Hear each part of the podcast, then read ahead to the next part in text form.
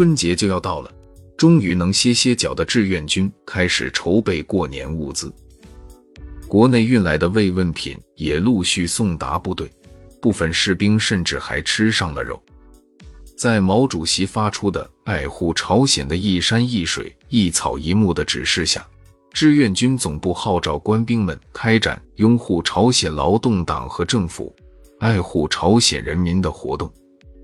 一位志愿军老兵回忆道：“朝鲜老百姓生活很困难，有的人没有粮食吃，部队往往就寄高粱米、野菜、板栗是朝鲜人民的口粮。朝鲜还有一种草根子，有那么粗，长得很深，从地下挖出来，煮出来像面一样好吃。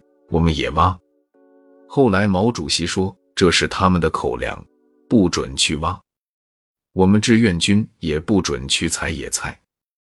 凡是志愿军住的地方，每天要节约二两粮食支援当地老百姓。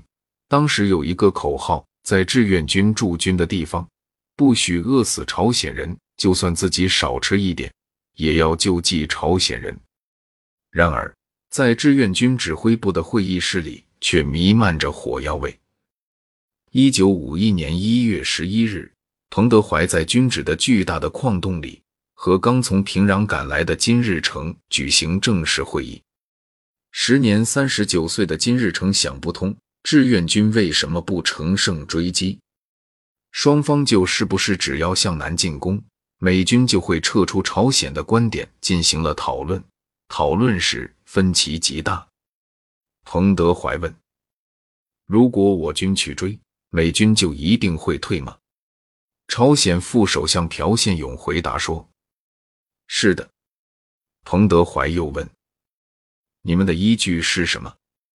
朴宪勇回答说：“因为美国人民反对战争和资产阶级内部矛盾。”金日成插话说：“最好半个月内，志愿军有三个军向南进攻，其余部队休整一个月后再南进。”如果美军不退出朝鲜怎么办？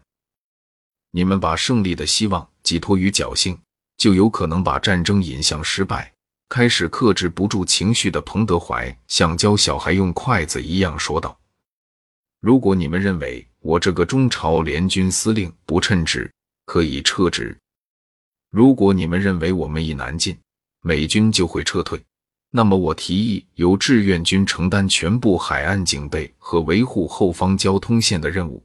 人民军五个军十二万人已经休整两个月了，归你们自己指挥，照你们的意愿向南进攻。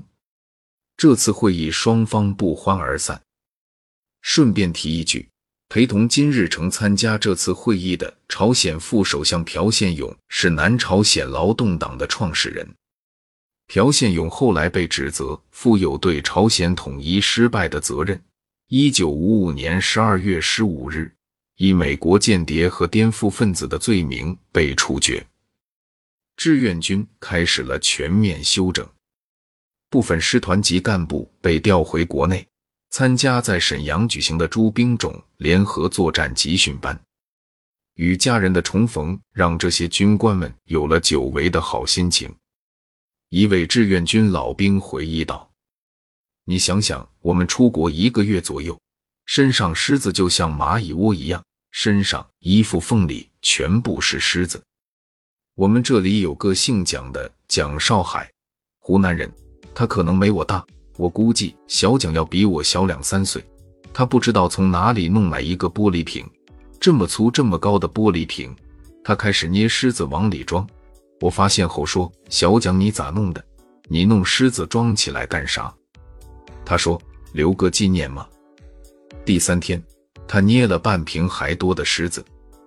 我们只是刮刮捏捏，不会把它挤了净血，刮下来喂蚂蚁。我们当时在山沟里，像在这些材料里、小说里写的，我们的军长到沈阳开会，中途回家住了一晚，结果。